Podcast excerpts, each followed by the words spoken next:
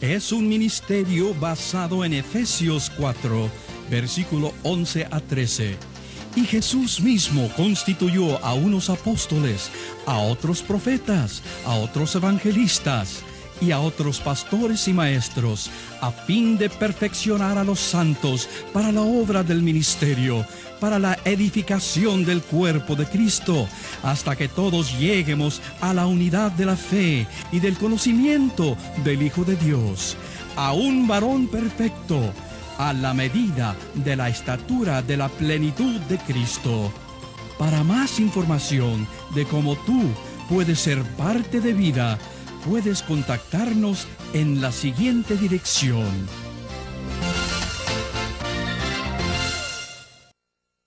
Hola, ¿qué tal? Llegamos a esta tercera clase. Ya hemos pasado dos secciones y ustedes han pasado dos tiempos conmigo y espero que eh, la hayan pasado muy bien y que hayan revisado, que el monitor le haya puesto tareas con respecto a estas clases que hemos tenido en mente. Ah, ahora vamos a entrar a la clase número 3 donde vamos a ver los nombres de Dios. Dios tiene nombre como toda persona, pero ah, aunque nosotros ponemos nombres a nuestros hijos porque nos agrada el sonido de cierto nombre, me llama a mí la atención que los hebreos casi siempre pusieron nombres eh, pensando en la personalidad de sus hijos y en lo que ellos deseaban. Por eso eh, Isaac fue puesto Isaac por causa de la risa de Sara, la risa que Dios le dio. Y este, Jacob, como significa engañador, pues fue un tremendo engañador hasta que se convirtió en príncipe de Dios.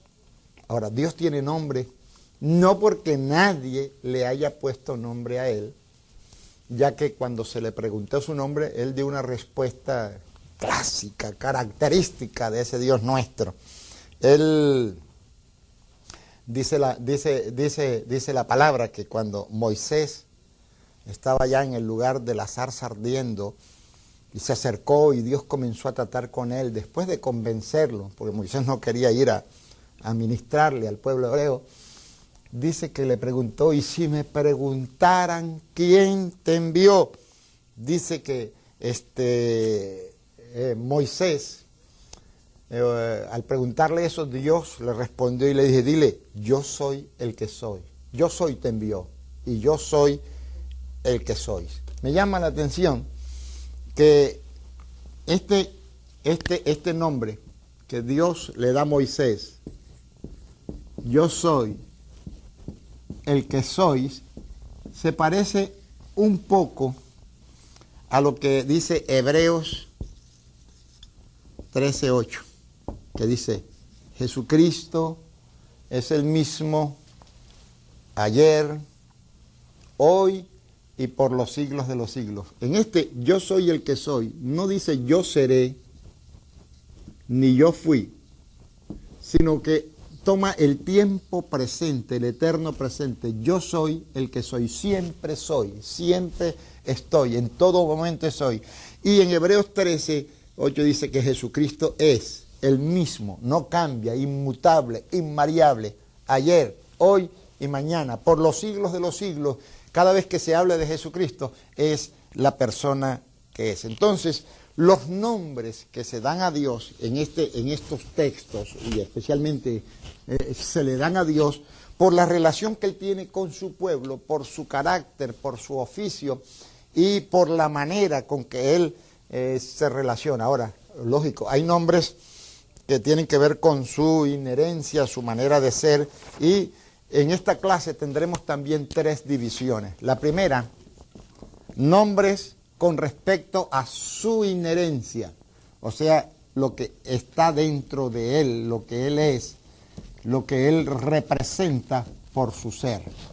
La segunda división es con respecto a la obra redentiva, nombres que se le dieron por la obra redentiva o que él mismo se da o que le dan los antiguos.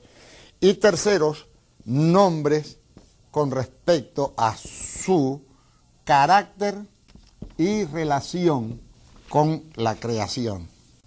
En esos tres partes basaremos nuestra clase en este día. Eh, yo espero que usted haya comprado, adquirido los libros que en la primera parte le di, porque son bien importantes.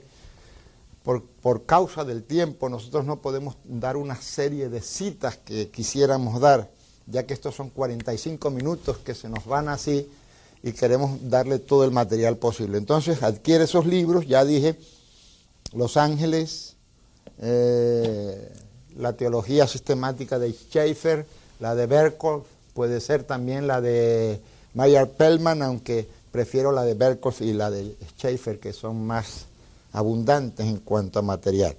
Muy bien, eh, al hablar de los nombres, estamos hablando del carácter de Dios, estamos hablando de su obra y estamos hablando de la manera como Él se relaciona.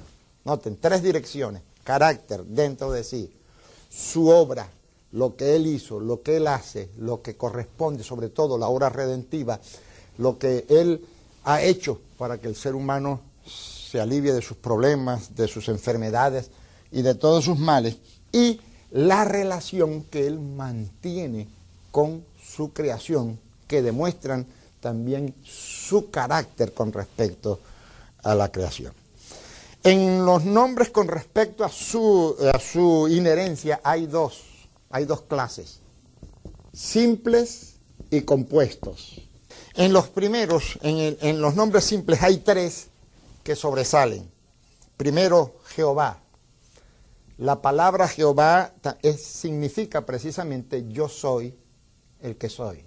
Yo soy el eterno presente, yo soy el que vivo. ese, nombre nos habla de, su intimidad. Es un nombre que refleja su personalidad. Él es una persona y desde lo más íntimo Él saca esa expresión, por eso se le conoce como Jehová. creo que es el nombre más venerado, más respetado en cuanto a, Dios. Nosotros tenemos una veneración, tenemos un amor grande por el nombre Jesucristo, pero si, si hablamos y, ponemos todas las cosas en balance, el nombre de Jehová es el nombre de más alto significado de nuestro Dios. Es tan así que los hebreos o los judíos hasta el día de hoy no pronuncian el nombre Jehová por temor de tomar su nombre en vano. Cuando ellos se refieren, van a referirse, hablan del Señor, hablan de Dios, pero la palabra Jehová no la utilizan en su léxico. No sé cómo harán cuando leen los escritos de la palabra del Señor, pero es un nombre muy venerado por ello porque refleja el carácter íntimo de Dios, el carácter eterno, el que es, el que tiene una posición y no se mueve. Cuando Dios dice yo soy el que soy, significa no hay otro fuera de mí, soy inmutable, soy incambiable, soy invariable, permanezco por los siglos de los siglos, siempre eh, mi movimiento va a ser en la eternidad, mi amor será eterno, soy el que soy, nunca cambiaré y todo lo que es revelado de mí seguirá intacto por los siglos de los siglos. El segundo nombre es Elohim. Y es bien importante, porque este nombre lo vamos a utilizar mucho más adelante, comprender que la palabra Elohim es el plural del singular el o Eloá, que significa Dios. Pudiéramos decir que Elohim se pudiera decir dioses. Y es, es el, el, vocablo que aparece en Génesis 1.26. Y dijo Dios. En nuestro, en nuestro idioma sonaría mal. Y dijo dioses hagamos al hombre a nuestra imagen y semejanza, pero es, es, una palabra uni, plural, Elohim, a la vez que es uno, puede significar varios. No significa que haya muchos dioses, porque Dios solamente es uno. Y la palabra eh, él o Eloá significa el fuerte y fiel. Con ese nombre Dios se define que es fuerte, nada lo puede vencer nada está encima de él. Él soporta, nadie lo soporta a él. Segundo, que es fiel, que todas sus promesas son fieles, son verdaderas, no fallará, que hay integridad en su palabra. Por eso Pablo dice que las promesas de Dios están en el sí y el amén, porque Él es fiel. Cuando se cita una promesa con el respaldo de una vida consagrada a Dios, Dios dice sí. Y cuando se reclama algo que necesitamos respaldado con nuestro, este, nuestro estilo de vida, Dios dice amén. Dios nunca dirá no a su palabra, sobre todo cuando se cite su palabra, porque los cielos y la tierra pasarán, mas su palabra no pasará. El tercer nombre eh, simple de Dios es Adonai, que significa el Señor. Este es el nombre que más utilizan los hebreos cuando se refieren a, a Dios. Adonai, el Señor, el amo, el dueño absoluto de todas las cosas. Y cuando se dice Adonai se está reconociendo la supremacía de Dios sobre todas las cosas. Ahora, los nombres compuestos son cuatro que aparecen en la Biblia. Jehová Sabaoth, que significa Señor de los ejércitos.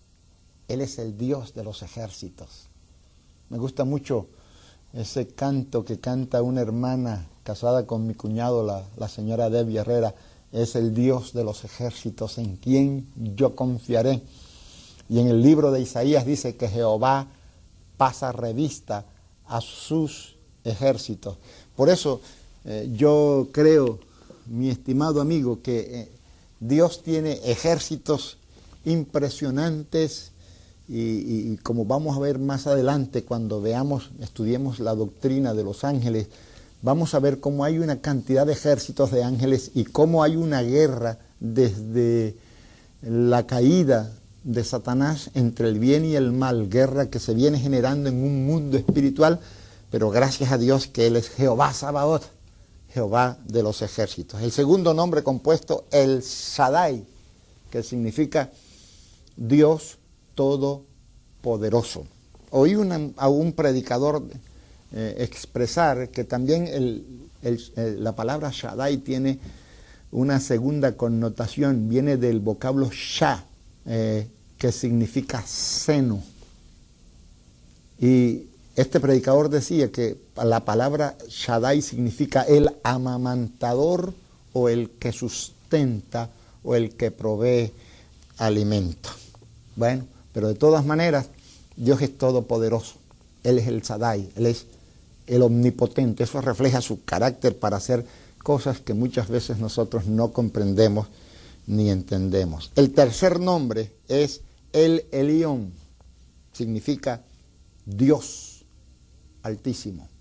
Él es el Dios altísimo. Fuera de Él no hay nadie, eh, este, no hay nadie eh, encima de Él. La palabra Él en el hebreo significa Dios y Al significa altura. Y qué impresionante es que la palabra altura eh, está hablando de una estatura alta, altura. Y está hablando de las esferas celestiales. Cuando se habla de las alturas de Dios, se está hablando de las esferas celestiales, de una estatura alta. Y cuando se habla de Él, se nombra a Él, se está nombrando a Dios. El Elión, Dios altísimo.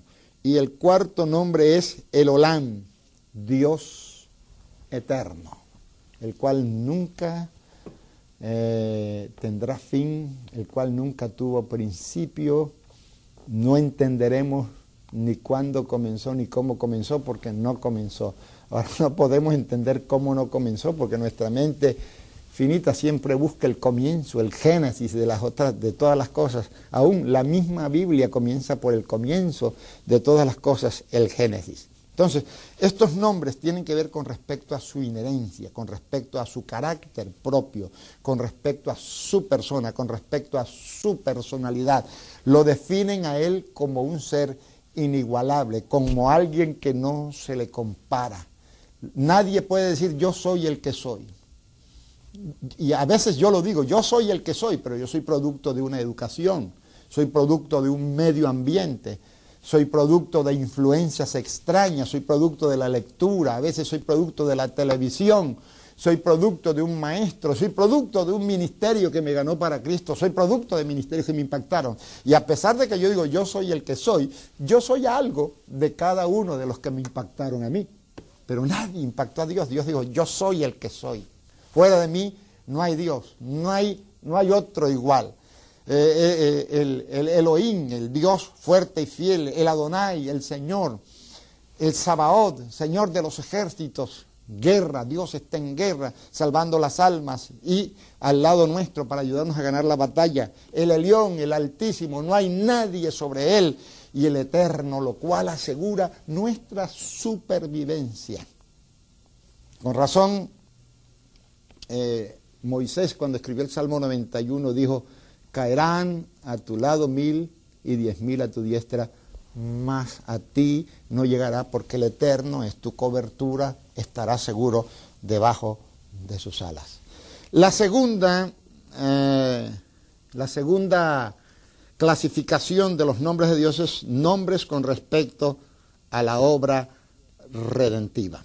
El primer nombre es Jehová Jireh, que significa proveedor. Génesis 22, Génesis capítulo 22,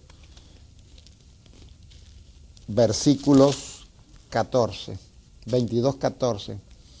Dice, y dijo Abraham el nombre de aquel lugar, Jehová proveerá.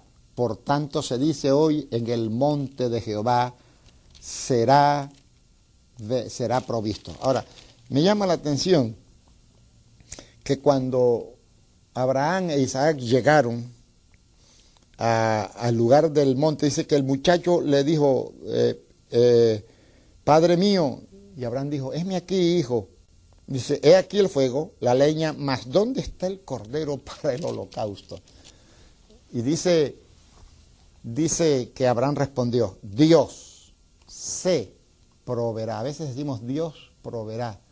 Pero cuando Abraham dijo Dios se proveerá, estaba reconociendo el señorío de Dios, estaba reconociendo que él era el Adonai.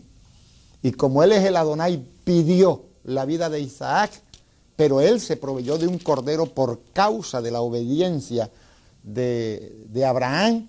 Y, cuando fue a, levantar el cuchillo para matar a su hijo Abraham, eh, Abraham para matar a su hijo Isaac, Dice que Dios le dijo, detente Abraham, mira mano derecha. Y dice que entre los, las zarzas había un cordero enzarzado. Algunos enseñan que Isaac es tipo de Cristo, pero yo no veo ningún tipo de Cristo en Isaac. El tipo de Cristo era lo que estaba enzarzado en la zarza, lo que estaba enredado con sus cuernos en la zarza. Isaac es tipo de nosotros que debíamos morir y no morimos por causa de que Dios se proveyó de su propio hijo, no del hijo de nadie, sino de su propio precio, de su propio pago y de su propio hijo, y se proveyó. Tengo en esta Biblia un pasaje en el libro de Proverbios donde encuentro los ocho nombres redentivos de Dios y veo que en, en Proverbios 3, manténgalo abierto, manténgalo abierto, versículo 9 al 10, usted encuentra allí a, Jehová Jireh. Dice, honra a Jehová con tus bienes y con las primicias de todos tus frutos, y serán llenos tus graneros con abundancia y tus lagares rebosarán de mosto. Este es el Dios proveedor. No solamente proveyó la salvación, sino que también provee para nuestras necesidades. El segundo nombre es Jehová Rafa. Éxodo 15, 26 que dice, si oyeres atentamente la voz de Jehová tu Dios e hicieres lo recto delante de sus ojos y dieres oído a sus mandamientos y guardare todos sus estatutos, ninguna enfermedad de la que envía a los egipcios te enviaré a ti, porque yo soy Jehová tu sanador.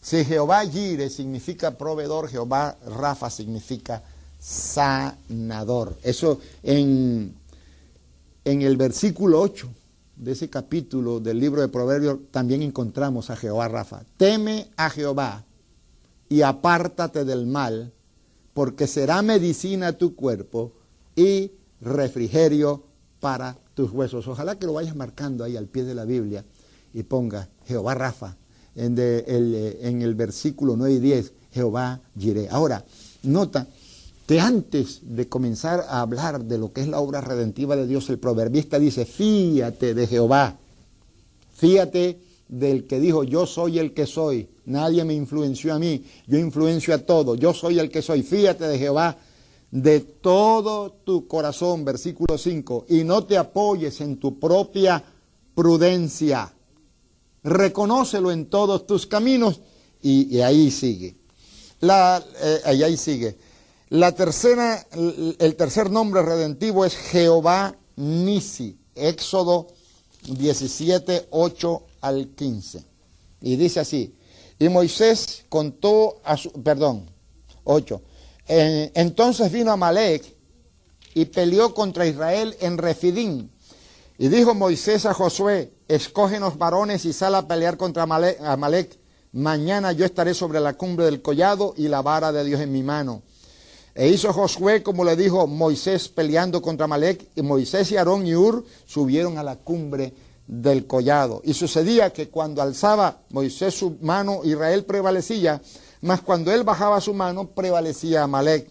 Y las manos de Moisés se cansaban, por lo que tomaron una piedra y lo pusieron debajo de él y se sentó sobre ella. Y Aarón y Ur sostenían sus manos, el uno de un lado y el otro lado, el otro lado. Así hubo en sus manos firmezas hasta que se puso el sol. Y Josué deshizo a Amalek y a su pueblo a filo de espada. Y Jehová dijo a Moisés, escribe esto para memoria en un libro. Escribe esto, que es lo que nosotros estamos leyendo. Escribe esto para memoria en un libro. Y dijo a Josué que raeré de toda la memoria de Amalek debajo del cielo. Y Moisés edificó un altar y llamó su nombre Jehová Nisi. Jehová Nisi, lo cual significa nuestra bandera. La bandera es una insignia de posesión, de respeto, de territorio, de conquista, de derechos de Estado. Dios es nuestra bandera. El cantar de los cantares dice que nos llevó a la casa del banquete, territorio. Su bandera sobre mí es amor. Esto en el, en el libro de Proverbios lo estamos viendo, lo podemos ver en, en 3.26, porque Jehová será tu confianza y él preservará tu pie de quedar preso. Eres libre, tienes un territorio, la iglesia tiene las alturas celestiales, nos ha sentado junto a las alturas celestiales y podemos entrar con la insignia de la conquista y diciendo Jehová Nisi, Jehová conquistó nuestra cautividad. Jehová nos liberó a través de ese nombre, por eso se llama eh, a través de ese nombre, el nombre redentivo, nuestra bandera. El cuarto nombre es Jehová Shalom, que significa paz. Jueces, capítulo 6, versículos 23 al 24. Repito, jueces, capítulo 6, versículos 23 al 24. Pero Jehová le dijo, pasa a ti, no tengas temor, no morirás. Y edificó allí Jehová, Gedeón, altar a Jehová y lo llamó Jehová Shalom. ¿Por qué? Porque fue su paz. Dios le ofreció la paz, el cual permanece hasta hoy en Ofra de los avieseritas. Esto me hace pensar en lo que dijo el Señor la paz os dejo y para que la paz sea completa dice mi, mi, mi paz personal os doy. Tiene relación con este nombre redentivo de que eh, Jehová Shalom. Eh, lo encontramos en el texto que estamos estudiando, en Proverbio, lo encontramos en, en el versículo 24, capítulo 3, dice, cuando te acuestes, no tendrás temor, sino que te acostarás y tu sueño será grato. No tendrás temor de pavor repentino, ni de la ruina de los impíos cuando viniere sobre ti. También eh, nos damos cuenta, hermanos, que en el Salmo 4.8 nos habla de lo que es la paz de Dios en nuestro corazón. Salmo 4.8. Fíjese lo que dice, en paz me acostaré y asimismo dormiré, porque solo tú, oh Jehová, Jehová, Jehová Shalom, porque solo tú, oh Jehová, me haces vivir confiado. Fíjate, en paz te acostarás, asimismo dormirás, porque Dios tomó un nombre, a través de su obra redentiva en el ser humano tomó un nombre que se llama Jehová Shalom, y por eso eh, dice la Biblia que cuando te acuestes no tendrás temor en, el, en 3.24 de Proverbios, sino que te acostarás y tu sueño será grato. No tendrás temor de pavor repentino, de malas noticias, ni de la ruina, la falta de prosperidad de los impíos cuando viniere. Si hay algo que roba la paz, son las circunstancias, nuestras necesidades económicas. Pero fíjate, la paz viene también porque Dios se compromete a proveer, Jehová Jiré. O sea que todos estos nombres están relacionados con una obra redentiva que Dios hizo en la cruz del Calvario en Cristo Jesús. Encontramos el quinto nombre redentivo, Jehová Ra, que significa mi pastor. Salmo 23.1. Jehová es mi pastor, nada me faltará. Otra vez, ahí hay la combinación de dos nombres. Jehová es mi pastor, por lo tanto es Jehová Yire, nada me faltará, Él proveerá todo lo que me falte conforme a sus riquezas en gloria. Me guiará por sendas de justicia, me llevará a inmensos prados, junto a aguas de reposo, me pastoreará, aunque haya angustia en medio de los angustiadores, eh, eh, unge mi cabeza con aceite y me sirve la mesa de los bendecidos del Señor. ¿Dónde está en, en Proverbios? Veamos eh, dónde está. Versículos 6 y 7. Dice así, reconócelo en todos tus caminos y el que enderezará tus veredas, por más torcidas que sean, el pastor de los pastores, el gran yo soy, yo soy el que soy, el Señor, Adonai, el Olán, el Elión, Jehová Sabaoth, el Todopoderoso, el fuerte en batallas, para Él no hay nada imposible para tomar nuestras veredas porque Él nos pastorea desde una perspectiva eterna y desde una perspectiva poderosa. Él es nuestro pastor. El otro es, el sexto, no, el quinto nombre es Jehová Sidkenu, justicia nuestra. Jeremías 23, capítulo 6. En sus días será salvo Judá e Israel habitará confiado, y este será su nombre con el cual le llamarán Jehová, justicia nuestra. Para los hebreos ese día todavía está en espera, pero para nosotros ya ese día llegó, porque Pablo dice que Cristo es nuestra justicia. Jehová Sidkenu, Jehová Sidkenu. ¿Dónde encontramos este de, Jehová nuestra justicia, versículo 11 y 12 de Proverbio. No menosprecies, hijo mío, el castigo de Jehová, ni te fatigues de su corrección, porque Jehová al que ama, castiga, como el Padre al Hijo, a quien quiere. Dios castiga por amor, pero no nos castiga a nosotros. Dios castigó a Jesús. Y aunque aquí dice que al que ama castiga, fíjese, llamando a su hijo, lo castigó por amor de la misma humanidad. Dios nos dio a su Hijo Jesucristo para que todo aquel que en Él crea no se pierda, mas tenga vida eterna. Esa es la razón por la cual Jesús, cuando tomó aquel libro de la ley, aquella, aquel día que fue a la sinagoga, dice la palabra que se le dio el libro de Isaías y dijo, el Espíritu de Jehová está sobre mí, me ha ungido para traer buenas nuevas. Me ha enviado a sanar a los quebrantados de corazón, a abrir la puerta de los cárceles. Y me llama la atención que terminó de predicar en la mitad de la profecía cuando dijo a predicar el año agradable del Señor.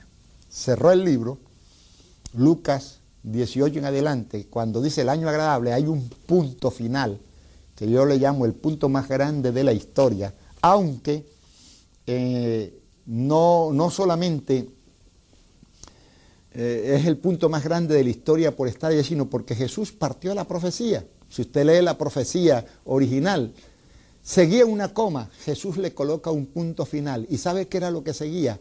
A predicar el día de venganza. Y no aparece en cuando Jesús lee, porque el día de venganza lo iba a cumplir precisamente. Y Jesús no vino a predicar día de venganza. Él iba a cumplir la venganza de Dios, el castigo de Dios sobre sus amados en Él. Por eso nosotros llegamos a ser su propio cuerpo y al que ama castiga. Amó a su Hijo, lo entregó en la cruz del Calvario para que hoy nosotros podamos decir ante el Padre, Cristo es nuestra justicia, Cristo pagó el precio. El sexto nombre, el séptimo nombre, Jehová Shama, que significa siempre presente. Encontramos ese texto en Ezequiel 48, Ezequiel 48, 31. Jehová Shama. Y dice así la palabra del Señor. Y las puertas, perdón, déjenme revisar un poquito. Dice, y las puertas, y las puertas de la ciudad serán según los nombres de la tribu de Israel, tres al norte, tres al sur, la puerta de Rubén, una la puerta de Judá, otra la puerta de Leví. Eh, la verdad es que ahorita mismo no encuentro el texto, pero eh, cuando habla de que el Señor siempre está presente, se le conoce como Jehová llama, el Dios siempre presente, con el cual nosotros podemos contar y estar seguros que en cualquier circunstancia, en cualquier momento, Dios siempre va a estar allí. Esto se encuentra cuando habla de, Jehová, de Jehová llama, lo encontramos en Proverbios capítulo 3 versículos 19 y 20. Jehová con sabiduría fundó la tierra, afirmó los cielos con inteligencia, con su ciencia los abismos fueron divididos y destilan todos los rocíos. Perdón, eh, el texto que estaban buscando es 35. Ezequiel 48, 35. En derredor tendrá 18 mil cañas y el nombre de la ciudad desde aquel día será Jehová Shama, Jehová allí, en medio de su pueblo, en medio de su ciudad. Todo este capítulo está hablando de la reconstrucción del pueblo, de la, eh, está hablando de la gran Jerusalén y está hablando que Dios siempre estará presente en, el pueblo. Pero mientras llegue ese tiempo, cuando la nueva Jerusalén descienda y Dios sea eh, eh, la luz y, el sol de su pueblo, mientras llegue ese tiempo, Jehová también está presente. Jesús antes de irse dijo, he aquí, estoy con vosotros hasta el fin del mundo. Y el último nombre de redentivo de Dios que tiene que ver con la obra redentiva de Dios es Emcades, que significa santificador. Y está en Proverbios 3, 32 al 35. Proverbios 3, 32 al 35. Porque Jehová abomina al perverso, mas su comunión íntima es con los justos. La maldición de Jehová está en la casa del impío, pero bendecirá, santificará la morada de los justos. Ciertamente Él escarnecerá a los escarnecedores y a los humildes dará gracia. Los sabios heredarán honra, mas los necios llevarán ignominia. Estos ocho nombres tienen que ver con la obra redentiva de parte de nuestro Señor para con aquellos que son su pueblo o para con aquellos que quiere aceptar. Es el ofrecimiento de Dios, de su obra, de su magnífica obra para redimir al ser humano a través de estos nombres. Y noten que los nombres los pusieron, unos los puso Dios, otros los puso la misma humanidad por causa de beneficios que recibieron. Así que alégrate, Él es tu proveedor, Él es tu sanador, Él es tu bandera, Él es tu paz, Él es el pastor, Él es nuestra justicia, Él es el eterno presente, siempre presente en toda circunstancia, Él es el santificador. Y por último, la última división, vamos a hablar de los nombres con respecto a su carácter y relación con la creación. Yo encuentro eh, aquí diez nombres que están regados en toda la Biblia que habla de esa relación, no solamente con la creación, sino también con su pueblo, especialmente con el pueblo de Dios. Tú eres pueblo de Dios, todo el que ha creído en Jesucristo es pueblo de Dios y debes darle gracias a Dios que Dios mantiene una relación. El primer nombre, yo diría que más bien en vez de nombres son títulos que hablan de la relación con su pueblo, es rey. Él es el rey. Él es el rey de reyes, por eso se llama rey de reyes, señor de señores. Él se denomina rey. Cuando Isaías lo ve, dice que lo vio sobre un trono alto y sublime, y sus faldas llenaban el templo. Lo más importante es saber que somos que tenemos un rey. Y si hay un rey, hay un reino. Y ese reino significa algo para nosotros. Jesús dijo, el reino de los cielos se ha acercado. La, la segunda función, podríamos decir, de Dios es legislador. La palabra salió de su boca.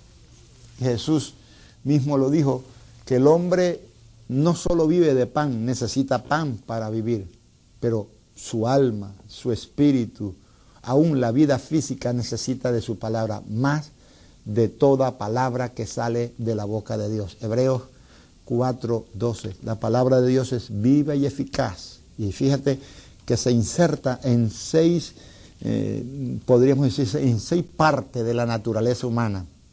Tuétano, vida física. Coyuntura, vida volitiva, o sea, la voluntad. Corazón, vida emocional. Mente, diciendo los, los, pensamientos, vida intelectual.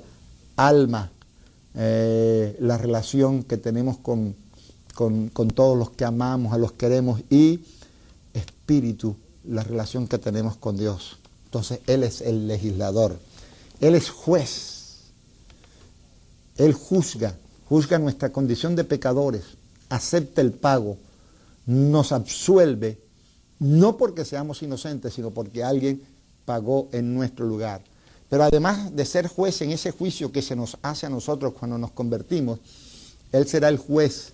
Me llama la atención que en Apocalipsis, en los últimos capítulos, dice que habrá un trono blanco y Dios se sentará y abrirán los libros y cada cual será juzgado según sus obras. La, cuarta función, Él es roca, roca, fundamento, sobre la cual edificar una vida. Y el que edifica la vida sobre Dios jamás será quebrantado, jamás será destruido. Dice que el que edificó su casa sobre la roca vino, vino lluvia, lo que cae de arriba, soplaron vientos el mundo de los espíritus, crecieron los ríos, las circunstancias de la vida, y nada dañó aquella casa porque estaba construida sobre la roca. Él es la roca, la declaración, su palabra, su persona. Él es fortaleza. Salmo 18, te amo Jehová, fortaleza mía. Cuando, cuando yo pienso en una fortaleza, pienso en esos castillos que se construían antes, que el enemigo llegaba hasta las afueras del castillo y muchas veces no podía hacerle nada al dueño del castigo porque era una fortaleza alta y bien protegida. Nosotros cuando estamos en Él estamos en la fortaleza y el diablo, ni los demonios, ni ningún enemigo nos puede tocar. Él es castillo. Otra vez volvemos a la misma figura. Además de ser fortaleza, es castillo. Una fortaleza es donde hay armas para repeler el, el ataque. castillo significa la majestuosidad de una construcción. Él es libertador, nos ha libertado del pecado, de la muerte, del temor a la muerte, de las enfermedades. En su obra redentiva, en los ocho nombres que hemos visto anteriormente, nos damos cuenta del por qué Él es libertador y de las cosas que nos ha libertado. La, octava función es que Él es esposo. Esposo. Y no esposo de la iglesia, sino también esposo de, las mujeres viudas. David dice que él es el esposo de las viudas, el que sustenta a la viuda. Y llegamos a una figura bien importante. Él es labrador. Él siembra para cosechar. Yo creo que el mejor sembrador es Dios. Cuando sembró la primera semilla, en este mundo la perdió en Adán, perdió a Adán y a toda la raza humana. Y como Dios es un labrador que nunca pierde, Él tomó la semilla más linda que tenía en el mundo, la mejor, a su Hijo Jesucristo, y la sembró para que muriera y recuperar la cosecha que había perdido en Abraham. Con razón Jesús dijo que si el grano de trigo no cae en tierra y muere, no puede llevar fruto. Dios nada más tenía un solo granito de trigo, porque todas las semillas las había perdido y Satanás era el dueño de toda esa cosecha. Pero él, como labrador, él llegó y sembró una semillita o una semilla llamada Jesús para que en su nombre nosotros seamos salvos. Y hoy somos millones y millones. Y soy de los que digo que cuando se saquen las cuentas finales, habrá más gente con Dios que en el infierno. Porque Dios no se metió a esta guerra para perderla. Dios se metió a esta guerra para ganar al hombre. Dios no creó al, hombre para condenarlo y para que la mayoría se fuera al infierno. Dios lo va a hacer, nos va a usar a nosotros, te va a usar a ti para que traigamos una cosecha que el labrador grande ya sembró la semilla desde tiempo y que solamente nos toca a nosotros recogerlo. Y por último, la última figura, la décima, es la de Padre. Él es Padre de Jesús, Padre de todos nosotros, pero también dice que Él es Padre de los huérfanos. Esa, la paternalidad de Dios es impresionante. Nunca en mi vida había sabido qué significaba la palabra Padre. Tuve la desdicha de que nuestro padre abandonara nuestro hogar desde muy temprano, y aún sin conocerlo. Pero llegué a saber lo que significaba esa palabra padre el día que me convertí. Y sabía que aunque no tenía un padre terreno, en los cielos tenía un padre celestial. Tengo cuatro hijos, tengo ocho nietos y funciono con ellos como padre. Sé lo que siente un padre, sé lo que siente un abuelo. Y por eso cuando amo a mi hijo, recuerdo aquel texto que dijo el Señor, que si vosotros siendo malos sabéis dar buenas dádivas a vuestros hijos, cuanto más vuestro Padre Celestial dará el Espíritu Santo a los que le pidieren. Termino con esto. Seas bendecido, recuerda los nombres de Dios, establecen su relación contigo te ama eternamente, hará lo imposible por bendecirte si tú te dejas bendecir y si mantienes una buena relación con Dios. Cuando se habla de los, de los nombres que hablan de su inherencia, es para que tú sepas quién es Él y en quién puedes confiar. Cuando se habla de los nombres redentivos, para que tú sepas que todas las cosas de la vida y de la piedad nos han sido dadas mediante preciosísimas promesas. Y las últimas funciones o figuras que presentamos, no lo olvides que es la relación directa contigo, el tú a tú, el que tú puedas verle cara a cara y estar contento. Te veo en la próxima clase. Bendecido seas. Les habla su hermano y amigo Lee Short, fundador del Ministerio Vida Internacional. Nuestro deseo es el de capacitar obreros para la obra del Señor. Si necesitas más información acerca de más cursos y su costo, escríbenos a la dirección en la pantalla. Dios le bendiga.